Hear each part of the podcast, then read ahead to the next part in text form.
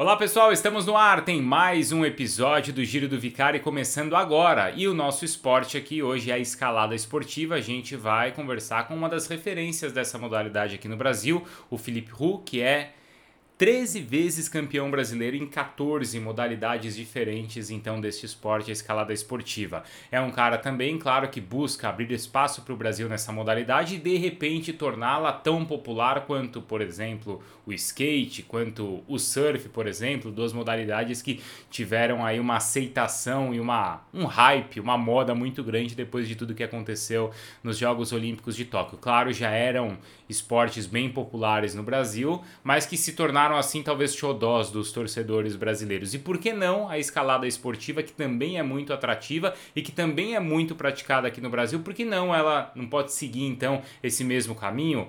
Quais, qual é exatamente o percurso para que isso aconteça? O Felipe conta para a gente, além de dar detalhes de sua preparação técnica, de sua preparação física para praticar um esporte tão desafiador. Se você gosta não só de escalada esportiva, mas de montanhismo, volte a alguns episódios também aqui no Giro do Vicário, porque a gente já conversou com a Kalina Oliani, a gente já conversou com a Areta Duarte, também duas mulheres poderosíssimas que já escalaram o Everest, mas claro, a história do Felipe é um pouco diferente, ele não é um montanhista em si, um alpinista em si, mas é um cara da escalada esportiva e ele explica pra gente nessa conversa a diferença também de todas essas vertentes. O fato é que é um esporte apaixonante e que ganha espaço aqui também no Giro do Vicari, tá bom? A escalada pode virar moda, por que não? E o Felipe certamente tem um papel importante para isso. A gente conversa com ele agora por aqui. Vamos lá.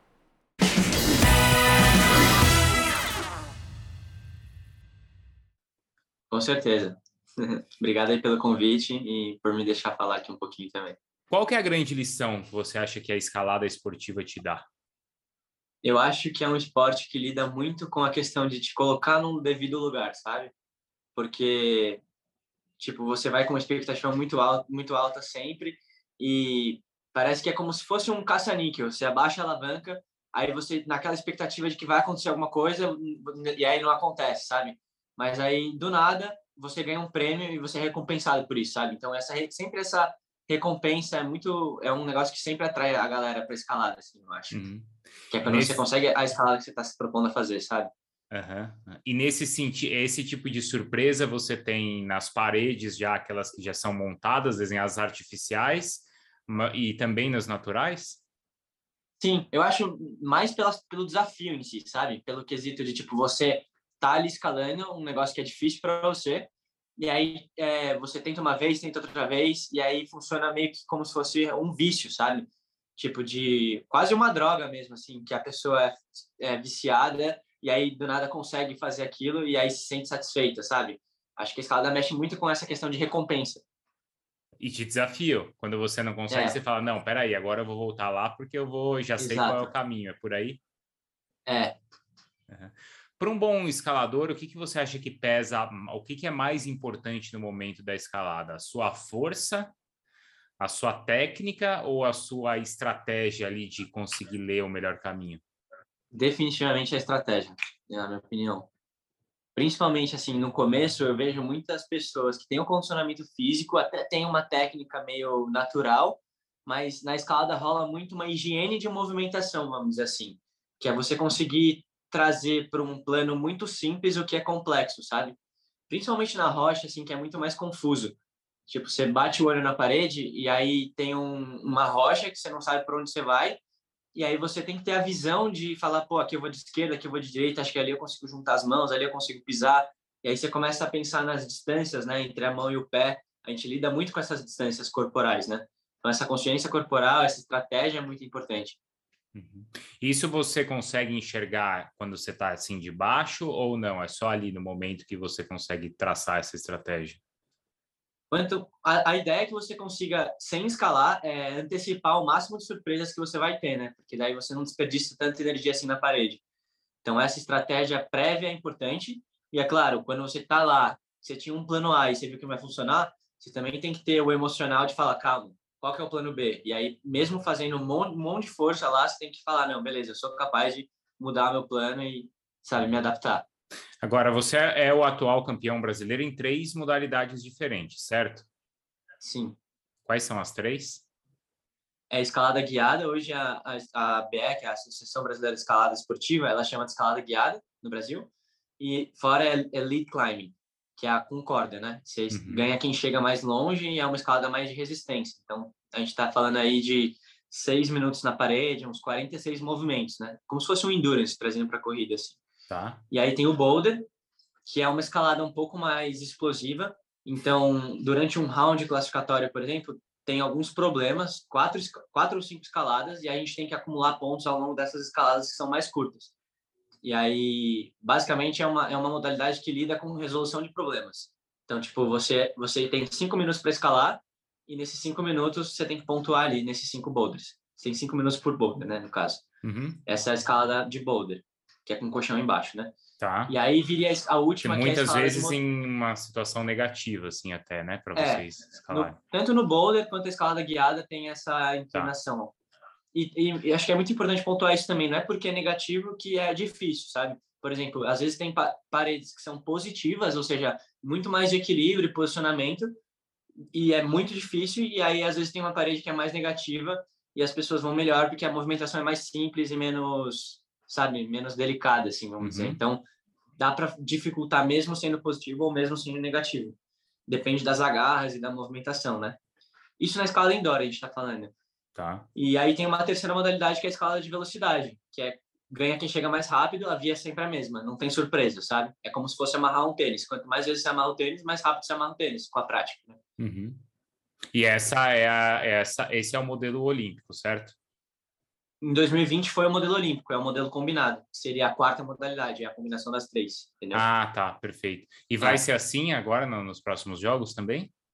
Não. Em Paris teve uma dissociação da, da velocidade com o restante das outras duas disciplinas e provavelmente nos, nos jogos é, de LA vai separar as três.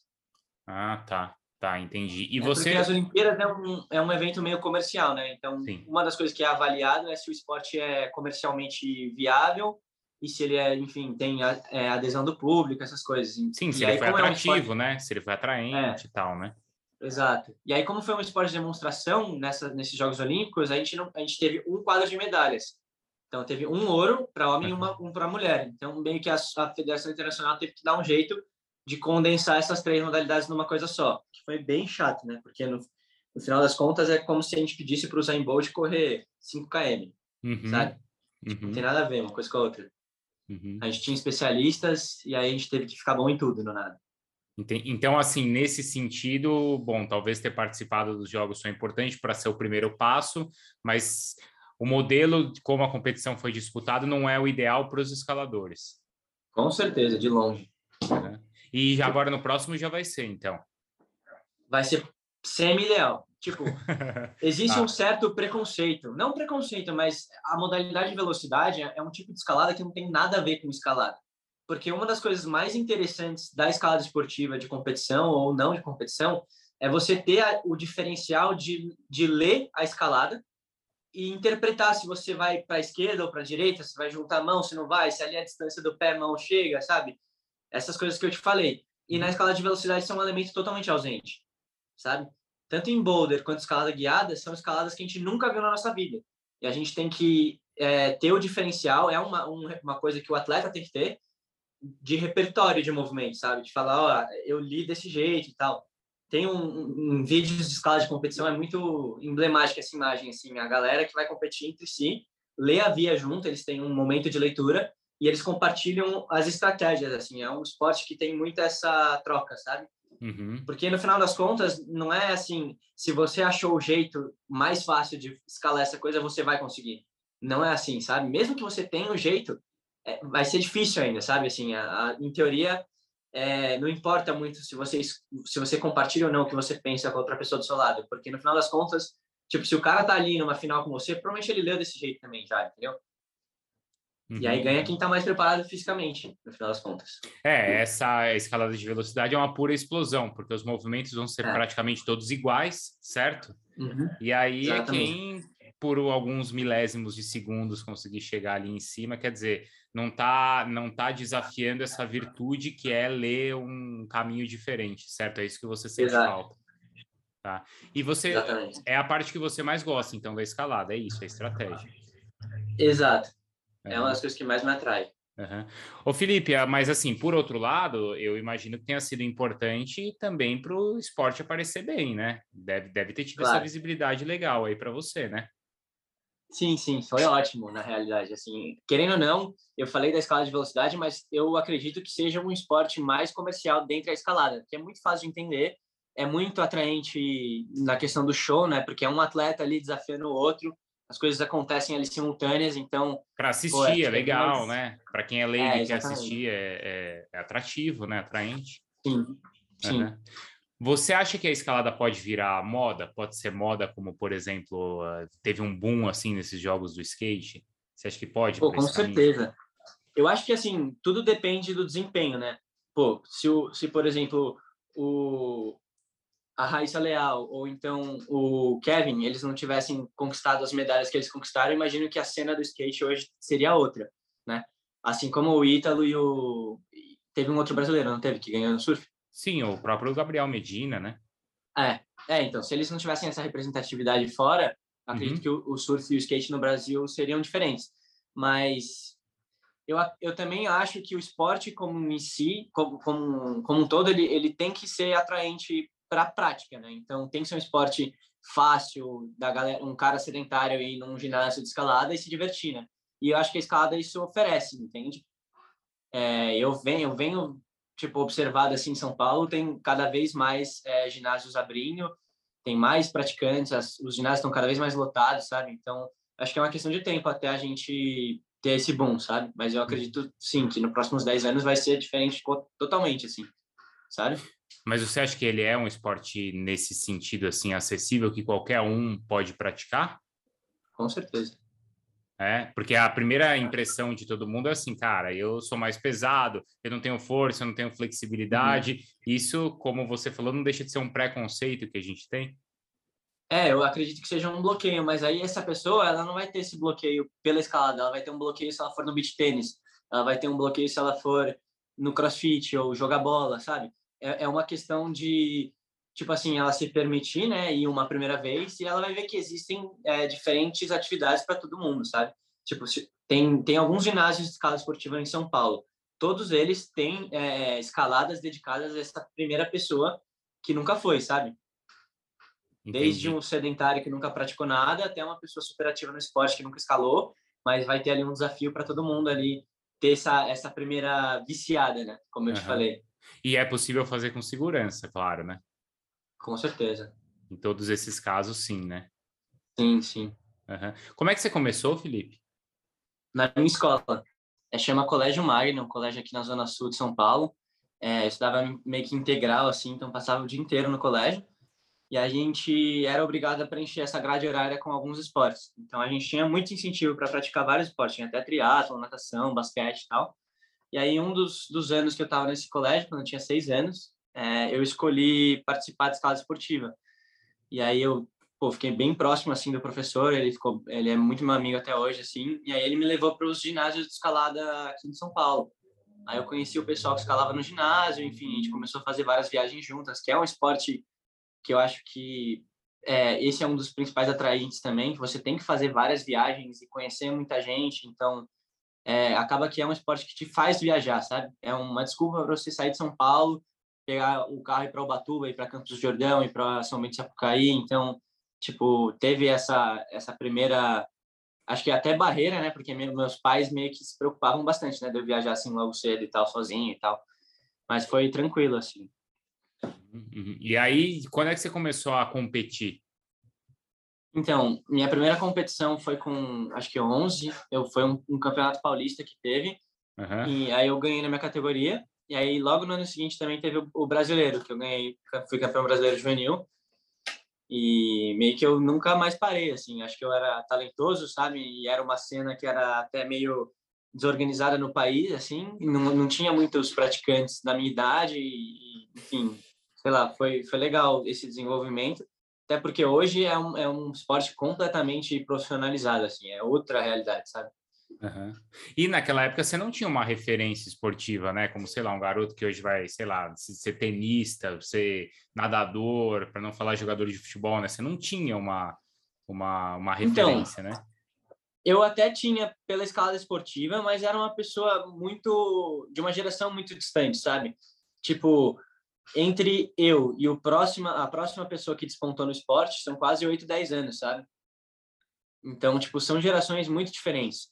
Agora, depois de mim, é, as gerações que estão vindo agora são bem mais próximas. Eu tenho amigos, assim, que a gente, tipo, compartilha as mesmas rotinas, a gente vai nos mesmos lugares fora da escalada, a gente se diverte junto. Então, são gerações mais novas que estão despontando no, no na cena de competição do, da escalada esportiva, até a nível internacional, assim. Tipo, a gente acabou de ter um evento Centro-Sul-Americano Juvenil e, pô, os moleques ganharam coisa que eu nunca nem participei, sabe? Tipo, nunca participei de um campeonato sul-americano, nem um campeonato sul-americano juvenil.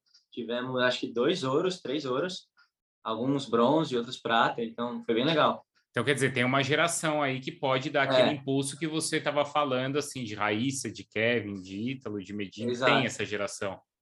Sim. Eu tenho plena consciência que a minha responsabilidade no esporte é deixar esse caminho mais fácil para a galera que está vindo também, e eu tipo, vou fazer de tudo que para tipo realmente, meu, dar esse caminho aberto assim, sabe? É, não só por mim, mas por essa galera que tá vindo. Então, é uma coisa que eu tenho em mente assim, que eu levo comigo como motivação também. Qual que é o seu caminho agora até conseguir disputar os jogos de Paris? O meu caminho, os Jogos Olímpicos, eles são em 2024 e a seletiva olímpica para me classificar provavelmente vai ser ou em 2023 ou em, no próprio ano do, das Olimpíadas, que as Olimpíadas normalmente é em julho, agosto, né? Uhum. E no, da última vez que eu, que eu participei dessa seletiva olímpica foi no ano olímpico. Mas é, até lá eu pretendo, eu tenho alguns objetivos e metas, né, ao longo desse caminho, e uma delas é ter uns resultados internacionais que eu nunca tive. Porque, como eu te falei, antigamente a gente tinha que treinar para as três modalidades a gente nunca foi capaz de tipo fazer um, uma periodização de treinamento para uma coisa e ter um resultado em cima disso, sabe? Eu sempre fui médio em tudo. Então, a partir disso, eu virei para o meu treinador, a gente virou para a Associação Brasileira e falou: ó, a gente quer se dar esse luxo de eu treinar só uma coisa e ficar muito bom nisso, conquistar uma posição que eu nunca tive nisso e depois a gente ir mesclando entre as outros estímulos nos próximos nas próximas temporadas, né? Então, esse ano inteiro eu vou me dedicar em, em, percorrer esses campeonatos internacionais. Eu tranquei a faculdade esse semestre e o próximo semestre o meu objetivo também é trancar para ir para fora e competir. Então, agora em abril eu viajo para a Europa, aí eu fico fora do país até final de julho. Eu vou para a Europa, Estados Unidos e Europa de novo. Aí eu vou percorrer umas sete, oito etapas nesse trajeto. Uhum. E aí já é adaptado ao estilo da competição que vai ser na seletiva olímpica, é isso? Praticamente. Uhum. Não é exatamente um, um, um, mesmo a mesma dinâmica competitiva, mas com certeza é tipo a mesma competitividade, né? Porque a gente vai, eu vou estar lidando com os mesmos nomes que eu vou ter na seletiva olímpica, né? Então, uhum. basicamente é, é, esse é esse trabalho de formiguinha, assim, sabe? De crescendo ao longo da temporada, vamos dizer assim. Você, você já participou de um mundial, certo? Foi 2019? Eu participei de alguns mundiais já. De alguns. Então, mas o último melhor resultado foi esse que você foi 47 não é isso? Isso, no, no Mundial do Japão. Tá, esse foi o seu melhor tipo, resultado. Na, é, na verdade, assim, isso foi em velocidade, né? Tá. Que foi uma, é uma das modalidades que eu não me identifico muito. Eu nem conto, na real, esse resultado. Mas, o, o tipo, as duas modalidades que eu mais me importo, que é, é a escalada guiada, que é aquela com a corda, e a escalada de boulder, acho que meu melhor resultado foi essa última temporada em que eu fui para Moscou, em setembro do ano passado, disputei o campeonato mundial lá. E aí foi a primeira vez que eu fiz isso que eu te falei, de tipo me dedicar só a uma modalidade, treinar só um estímulo e deu resultado, sabe?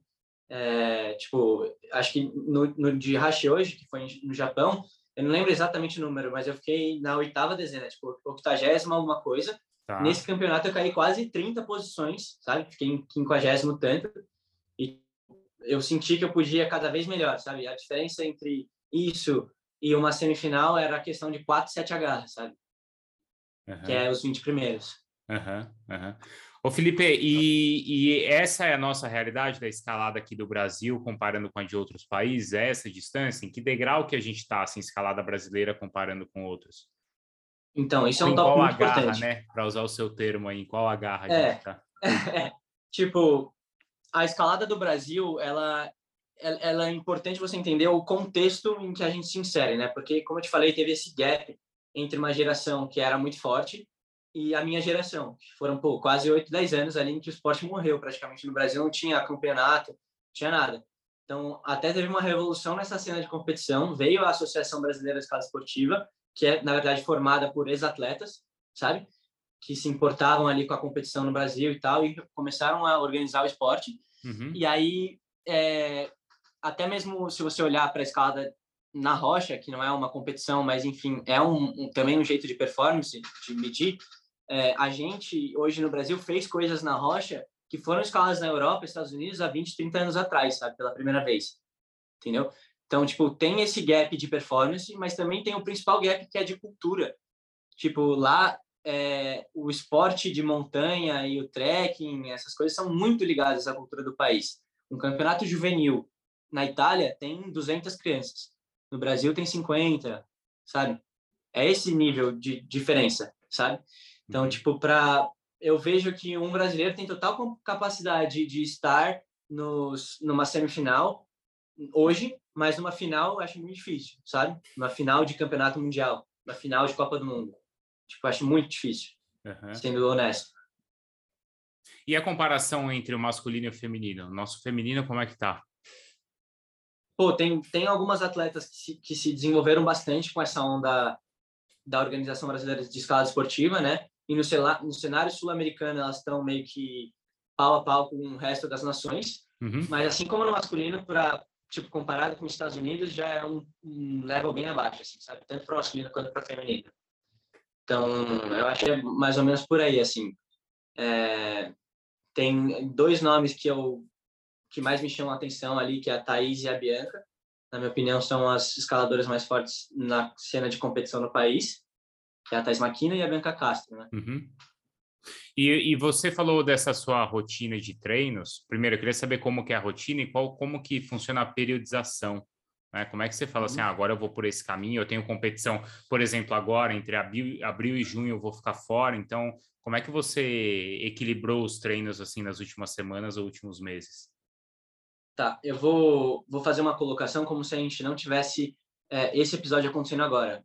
Uhum. como, como se fosse uma rotina normal, né? Tá. Então, funciona assim, a gente olha para o meu ano, escolhe um campeonato que é o mais importante do ano, e a gente é, depois escolhe sub-eventos que são, não são tão importantes, então não é alvo de performance, não é alvo de expectativa nem nada, mas ele funciona como se fosse micrometas, né? Então você vai se mexendo ali para que você esteja bem nesse evento, depois você dá uma folga e esteja bem no próximo evento e assim vai, sabe? Uhum. Então, tipo, a minha média de treinos assim na semana é basicamente uns 5, 6 treinos de escalada por semana. Às vezes esse dia em que eu escalo tem dois períodos, eu quebro entre manhã e tarde e noite, porque a escalada também tem isso, a gente lida muito com a questão da pele dos dedos, sabe? Às vezes a gente até tem condicionamento físico, a gente tem a cabeça para ir para o treino, mas a gente não tem pele, sabe? E aí a qualidade cai muito, porque dói muito a pele dos dedos. Então, tem esse limitante mas é alguma coisa que a gente aprende a lidar, assim, é pessoal também. Tem pessoas que suam mais na mão e aí a pele é mais fina, tem pessoas que suam menos, a pele é mais resistente, né? E, mas eu acho que é um fator mais limitante, sabe? Para mim, pelo menos. E, e fora deixa a escalada... Ver, mostra tem... sua mão aí, deixa eu ver. Ixi, hoje ela tá até bonitinha. Ah, mas, tá. ó, tipo, eu tô com um corte aqui assim, ó, sabe? Uhum, Esses uhum. cortes, eles não são tão grandes, mas eles doem, assim, eles, tipo, te distraem. Quando você põe a mão na garra, assim, ao invés de focar só onde você tem que focar, ele tipo, te lembra aquele Você tá lembra aqui, que é isso, você lembra é. porque que você tá ali, né? é, exato. Aí, uhum. tipo, tem uns dedos meio tortos, ó. Esse dedinho é o mais torto. Por quê? Você quebrou? Não, é que eu escalo desde muito cedo, mas ele sempre foi assim, sabe? Quando eu comecei a reparar na minha mão, ele já era assim. Mas ele não dói nem nada, ele só é meio tortinho. Tá, mas não é que quebrou e ficou fora do lugar, então. Imagino que não, nunca tive esse diagnóstico, pelo menos. O seu, sua, sua mão já se adaptou aí ao esporte que você pratica. É, não, com isso. certeza, porque pô, eu acordo de manhã, as pessoas normal estão tá, com a mão assim, né, de manhã. Eu acordo e minha mão tá fechada, sabe? Parece que ela tipo, o antebraço fica meio retraído, assim, ela acorda assim, aí eu faço todo um trabalho de alongar e tal. Uhum. A, a força tá principalmente no antebraço? Ah, eu diria que sim. É, mais do que em qualquer outra. É, mas assim, você precisa de um equilíbrio muito grande ali de core também, né? Pernas, claro. assim, tudo, né? É um equilíbrio uhum. muito grande, né? Em, em, entre todos os músculos, né? É, eu não falaria que escalada é um esporte de membro superior, mas eu com certeza falaria que a musculatura que a gente mais usa é o membro superior e também antebraço, principalmente. Uhum. Você faz barra assim na, na, na coisa da porta, assim? Faz. Isso aí é muito louco, né? Fazer só com o é. dedo, né? Você consegue fazer? É. Uhum. É boa. É um... Mas enfim, você estava voltando ali contando da sua. Da, sua... da minha média de treinos. Isso, é. É, então, tem, tem uns seis treinos de escalada, como eu te falei, alguns com dois turnos. E fora essa parte de específica do, do meu esporte, eu faço algumas coisas extras, né? Então, eu passo. Eu tenho, graças a Deus, tenho um patrocínio de, uma, de um instituto de medicina esportiva, que chama Care Club, aqui em São Paulo. Sim. E aí, lá eu tenho acompanhamento com médico do esporte, fisioterapeuta, preparador físico, nutri. E, tipo, um pouco da minha rotina é ir lá na Care Club. E eu faço duas sessões de fisioterapia na semana, que duram em torno de uma hora. E eu também faço duas sessões de preparação física. E recentemente eu, tinha, eu tenho tido umas dores no meu lado esquerdo, principalmente na mão esquerda, acho que é mais por uma questão de dominância de lado. E aí eu comecei a fazer mais duas sessões de fisioterapia com um outro profissional que chama Renato, que ele vem me ajudando bastante nessa questão de compensatório para o lado esquerdo. Então, além dessas quatro sessões extra escalada na Care, eu faço essas duas outras com o Renato. Então, basicamente, são os três, são os três treinos de escalada que eu faço na semana, que variam aí entre duas a quatro horas e tem essas, esses quatro a seis treinos extra escalada, que variam entre preparação física e fisioterapia, ou compensatório para o lado esquerdo, que aí dura todos uma hora, quase. Hum. E musculação você faz? É mais um funcional, né? A gente não, não faz muita coisa com peso, a gente faz mais coisas complexas, sabe?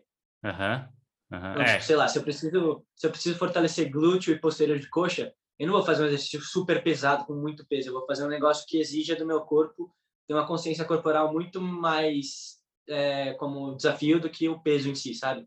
Uhum. Não é fazer, sei lá, uma série de agachamento, mas é ter desafio de equilíbrio para você ter isso daí, né? O seu corpo alinhado, né? Mais ou menos assim. É. Tem coisa que não dá muito para fugir, né? Que são fundamentos muito essenciais, tipo o agachamento, por exemplo. Até o agachamento, a gente, ao invés de fazer com o agachamento na barra aqui, na, na nuca, eu faço com aquela barra hexagonal, que eu, eu uso a a pega, né? Então, tipo, agacha com.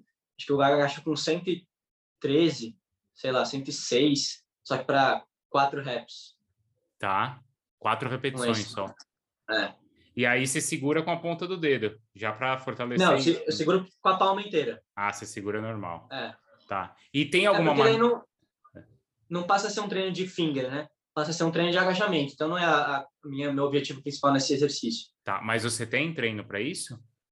Tenho. A gente faz os treinos no fingerboard, quem chama. É um instrumento de treino que é parecido com a proposta que você falou de pagar a barra na, no batente da porta, só que é um, um, um negócio que a gente parafusa assim Sim. no topo e a gente se pendura com os dedos e, e faz que tem os dedinhos assim, né? Isso. É, eu, eu, eu, já vi, já sei também como é que é. Até porque eu assisto um monte de, de documentário, assim, quem tinha o Alex Honnold, tinha esse na, na, na, van, na né? van, dele, né? Uhum e ele treinava lá. Você gosta de ver esses documentários também, assim? Sim, eu já vi vários, já vi. Eu fui na estreia do, do Free Solo no Brasil aqui, foi bem legal. Ah, foi? E depois, uhum. pô, ganhou o Oscar, tudo, né, cara? É, é. demais é. mesmo aquele, aquele, aquele, aquele filme. Você pensa em fazer, isso é uma coisa que te atrai, fazer esse tipo de escalada? Não, não, zero. Por quê? Ah, porque para mim o que me atrai é, são as são as escaladas difíceis do ponto de vista físico e de movimentação, sabe?